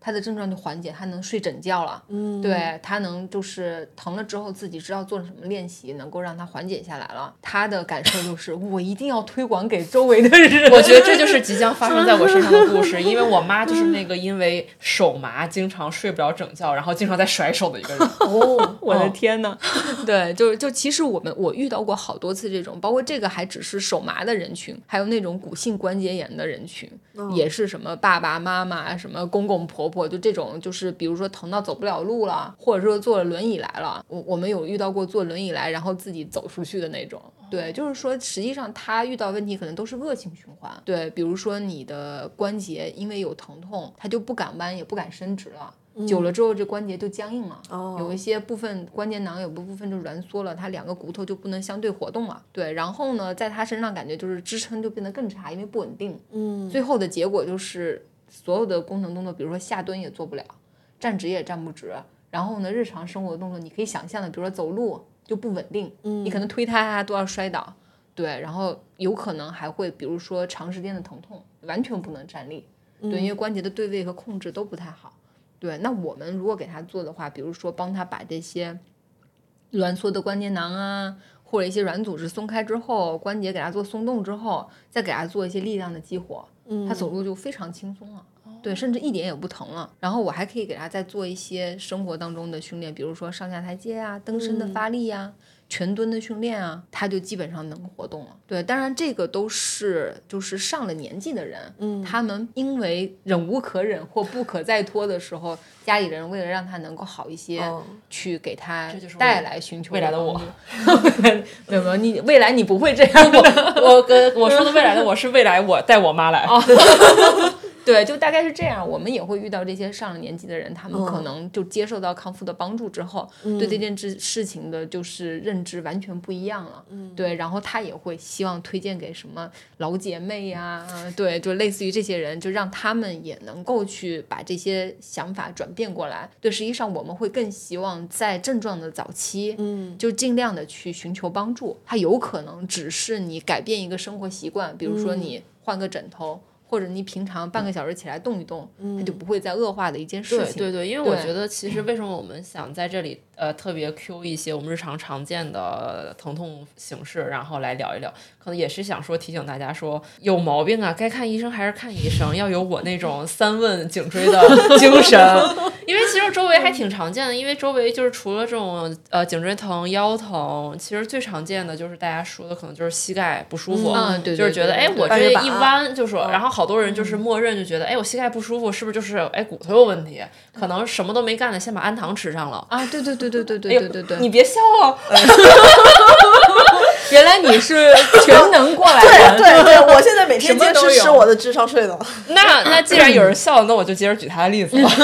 我真的就是从通过严女士某一次去看运动医学以后，我才也明白原来膝盖疼会有这么多的造成因素。她当时的那种膝盖疼痛，原来跟骨头是没有什么关系。最后的诊断就是有积液以及大腿前侧力量不足，不是大腿前侧，就是大腿周边的啊，膝盖周边的肌肉力量不足。嗯嗯，然后可能。会就某一侧比较强，某一侧比较弱，然后就会导致对应该是半月板还是对对对对那个膝盖骨头会有牵拉，然后造成磨损。我估计你可能是髌骨软骨的问题。然后我们其实日常生活当中就是包括膝的疼痛，嗯，这个是一个方面。就像你刚刚说的。就很多人觉得，哎，我膝盖疼，一开始就开始猜，哎，我是不是这个嗯半月板夹小红书？对对对对对对，就是髌骨带先带对对对对对。但其实，呃，说到这个，它会比脊柱或办公室人群更好处理。嗯，怎么说呢？就是说，我们的下肢康复是有一些就是进阶的库的，嗯，里边的基本上所有的内容都是在下肢康复里面要涉及的，只是不同的伤病。和不同的就是阶段，比如说你术后啊，还是不术后啊，他可能选择的方式不一样，进阶的难度不一样，选择的内容不一样。所以呢，实际上对于就是就是膝关节疼痛的人，一个呢就是说，你可以去对比一下你的这个就是膝关节周围的维度有没有很明显的区别。你能够自我判断一下有没有肿，对。第二个就是说，如果你明显的感觉到在站立的时候支撑，或者是比如说下蹲啊，什么各个方向，就是你日常生活会有明显疼痛的，我就建议就其实还是要去医院看一下，因为你有可能，比如说我们说的，就像脚踝一样，你可能哪个韧带伤了呀，或什么的。对，当然也要结合它的损伤的就是方式。还有一个就是说，如果在比如说没有很明显的损伤的情况下出现的这种疼痛，嗯，你都做好下肢的各个方。向的放松和牵拉，嗯，然后呢，加强下肢的力量训练，嗯，也能够帮助去缓解你疼痛，并且提升你的能力，就是这个是可以试的，对。但是我们一定要在控制风险的情况下去做。就像我说的，如果你有一个很明显的受伤的这个历史，就是我确实摔了一下，嗯，或者我别了一下，那你就不要再自己去做判断了，对，因为有很多判断你是做不了的。对，而且有可能后受到后来，比如说我们说的不稳定会造成什么呢？造成的肿胀都是小事儿，主要是关节的撞击啊，或者是比如说它容易引起软骨的损伤啊，或者你就我们刚刚说的，比如说你因为这种不稳定造成的伸不直、弯不下去，有可能会变成固定的，就是有很多继发性的问题，我们不愿意在后面再多花时间。它可能早期你就是消个肿和固定一下的事儿，对，结果最后变成要做手术就很麻烦了。哎，刚才说到膝盖的问题，我其实有一个非常明显的，有还是我 这期节目没你不行。对，真的没我不行。应该是几年前，应该两三年前吧，就会觉得我的膝盖不适，然后在一些上下楼梯的时候会有明显的就是弹响的问题，然后就挂了那个北医三院的运动医学科嘛。然后确实，医生就很快的给我看完了，说你这个吧问题不大，回去练静蹲，然后那个大冲击的运动不要做，做做做游泳。然后你先去把静蹲练好了。然后后来再多了解了一些之后，就是才认识到说我的腿部的就膝盖周围的大腿的力量是需要加强的，然后膝盖周围肌肉又需要去做一个放松。所以在做了一些力量训练，肌肉力量起来了之后。反而那个症状是有缓解的，嗯我其实看到身边有非常多人说我膝盖不舒服呀，然后我脚踝不舒服啊，我就直接不运动了。但这个在我的视角看来，可能不运动会让他的这个问题会更严重，对，因为你的肌肉力量会越来越萎缩嘛。你说到这个，就我突然想起一个大家经常问我的问题，对我看着你在那儿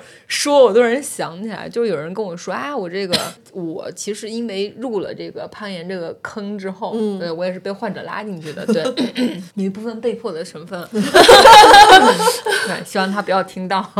对，然后入了这个坑之后呢，我接了很多攀岩的损伤的患者，然后呢，他们经常跟我说的一个主诉呢，就是啊，我难牙不舒了之后，我休息了一段时间，嗯，我以为我再去爬就没事儿了，哦，结果爬了之后它又疼了，我又休息了一段时间，嗯，我以为没事儿了，结果它后来变得更严重了，哦，对，那实际上我就像你刚刚说的这样，我会跟他说，我说首先呢。就是我不希望你休息那么长时间，对，因为在某种情况下来说，如果你日常去做一个运动。它对身体的，就是综合，就是整体的综合能力要求比较高的情况下，你在休息的时候，他的能力就会往下掉。嗯，对。当你再恢复的时候，实际上如果你没有按照就是循序渐进的方式去恢复的话，嗯，因为大部分攀岩人群也不太忍得住。完蛋了，回回头在岩馆会被打吗？对，就大部分攀岩人群也不太忍得住，不愿意做那么枯燥的方式。我曾经跟他们说过怎么去循序渐进，我现在就不说了。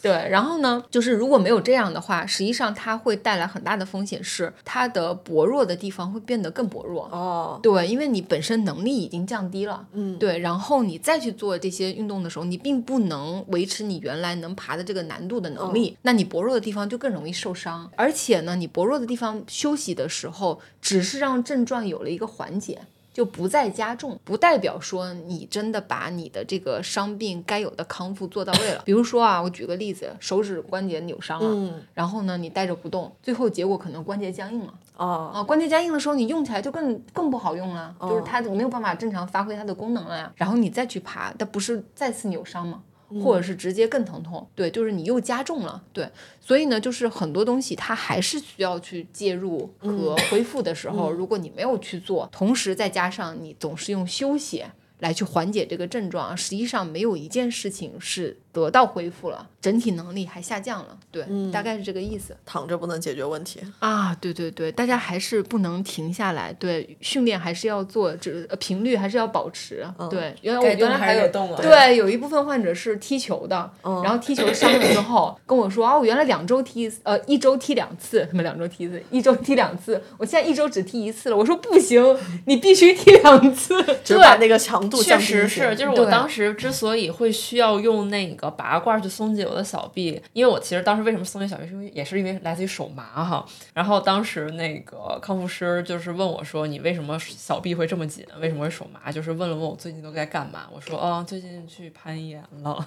他说：“哎，你多久去攀一次？”我说：“我就很偶尔才去一次的。” 他说：“就是因为你很偶尔才去一次，你才这么疼啊！你要老去就没事儿了。”对，就是跟我们平常如果周末勇士一样。什么叫周末勇士？就你平常不锻炼，那周末二啊。有时间使劲练完了之后。就特别容易受伤，对，就是你的运动习惯，它一定要有一定的周期，嗯，然后这个强度呢要进行一些把控。如果你已经受过伤的话，就是要听康复师的建议，做一些专项训练里面的一些强度的进阶，嗯，就比如说我们拿攀岩来举例，我一般都会要求我的患者，就是说，如果他是因为暴食受伤的，嗯，然后他会跟我说，那我恢复的时候我只爬 V 零行吗？嗯，我说可以的，但是你能忍受你两三个小时都只在爬 V 零吗？没有。这么多 年，对他说我做不到。我说那请你去爬点六点七，然后爬到如果你觉得就是手臂就是比如说爬到你觉得你已经有点累了，你就你就下来休息。对，然后呢用这个方式去做进阶，逐步的但是你不能爬南线，就是点六点七就是点六点七。你这回只能爬几趟就是几趟，然后慢慢的恢复身体能力。同样的，如果他手指受伤了，我会跟他说，你现在就能爬，嗯，但你不要用这只手，你就爬爬大的点或简单的线就行了，嗯，保持你身体的能力。实际上这样下来，他有可能等到手指恢复的时候，能力还变强了。对，因为他平常可能也没有太花时间去练基础 基本功。对，就是我们在专项进阶的时候，实际上是这样的。嗯，我们更希望大家如果要选择去做一个可能。原来没有做过的运动，或者是说在原来做过，但是呢不是经常做的运动的时候，去找一些专专项教练的帮助，嗯，对，去把基本功学好了，嗯，然后再去做进阶或者再慢慢的深入，这样也能减少他受伤的风险。嗯，其实这个地方我也还挺有感触的，就是我们在录上一期呃之前的一期关于减肥的话题的时候。我有提到说，就当时有一点不要脸的话，就说变瘦了又变强了嘛。那一段时间，我最大的感触其实是像伊娃刚才说的，就是更多的去了解自己的身体，然后知道自己的能力边界在哪里，然后循序渐进，绝对不逞强。我在恢复的那段时间，就是。呃，我知道我，比如说是在蹲腿的时候，我知道我可以做多大的重量，然后哪怕可以冲一点儿，我也不冲。做上半身的训练的时候，我知道我只能空杆儿，那我就只空杆儿，就是绝对不逞强。慢慢的，就是慢慢的把自己的这个，还是怂一点吧，慢慢的把自己的能力建起来。对对对对对，是这样。对，就是说不要让伤病来告诉你你过了。对，当然不是说就是跟大家说你不能做突破或者不能做那个什么，就是循序渐进嘛。对，就是说如果在受伤了之后的恢复，或者是你已经长时间没有做这个运动。然后突然间去做恢复的时候，一定要给他一个就是缓和的阶段，对，因为你的身体反应可能不是当下，嗯，对，有可能第二天、第三天才会有。那到时候可能对你来说，就是说你现在的量明显就过了的时候，带来就直接就是伤病。嗯，对对对。其实我们运动的目的还是能持续运动嘛，对，享受运动的乐趣，并且带来身体的开心嘛。对对对对对。那我们刚才其实讲了很多生活中一些常见的情况，我们如何对待就。就比如说是肩颈的疼痛、腰疼、膝盖不适等等，然后也聊到说我们一定要更多的去了解自己的身体，在专业的医生指导下去做一些运动也好，或者说训练也好。那这个地方就还有一个问题啊，就比如说是我们非专业出身，还有机会成为康复师吗？对，因为前面听起来这个行业还蛮有的搞的哦。嗯，需要做什么呢？嗯，其实是这样，就是说，如果你要成为一个康复师。首先，你是它是属于这个医学的分类里的，嗯，你可以对标，比如说就是医生也好，嗯，呃，护士也好，嗯，它都是有专业的门槛在这儿的，对，包括它的资格证书也是有这个相关专业的这个学历要求的，嗯，对，所以呢，就是你要问我是能不能呢，我就跟你说，嗯，有点难，对，就是说你不能做这件事儿，但你可以去通过学习更好的去帮助自己。对，那嗯，那就到另外一个问题啊，就如果我的目的只是说我想要更多了解自己的身体，然后提高运动表现，啊，或者说更好的保养我的身体，对我可以做一些什么？我更建议你直接去找 定期保养，对对，定期保养康复师的朋友，或者是说，比如说现在我经常推荐我的一些脊柱类的患者，就是在症状稳定之后。就是定期的去练普拉提，嗯，对，或者是说他可能我会推荐他，就是呃两周或者一个月去做一次这种精油 SPA。对，实际上就是说，有些东西是我觉得可以让你维持或者保持自己的身体状态，嗯，并且症状不要反复的一些方式。对，但是你要说，比如说你要想要了解如何去运动啊，如何更好的控控制自己的症状啊，什么这些，我觉得它可能针对性比较强。嗯，对，就是说你可以通过自己为一个出发点。去发散你要的方向，哦，对，但没有必要去了解的那么，就因为内容还挺多，而且不太容易去串联，因为毕竟它还是要有医疗的基础在里面，嗯，对，就是医疗的逻辑性是它的基础，对，所以你应该可以去借助康复师给你的方向去做一些拓展。对，这样你就能更了解自己，也更了解这种情况是怎么回事儿。但我真的很怕，就是听众听完这一段只记住了做 SPA，没毛病，我也喜欢做 SPA。你爸有给我推荐过那个 SPA 馆子？对对对对啊，什么哪个品牌我们就不说了，回头我们约一下吧。可以。但但其实刚才还有提到普拉提，因为这两天我们也去，我跟我还拉着严女士去体验了一下那种器械的普拉提，然后那个普拉提老师也有特别认真的介绍说，其实普拉提是一个特别好的。一种康复运动，就是感觉还 牛，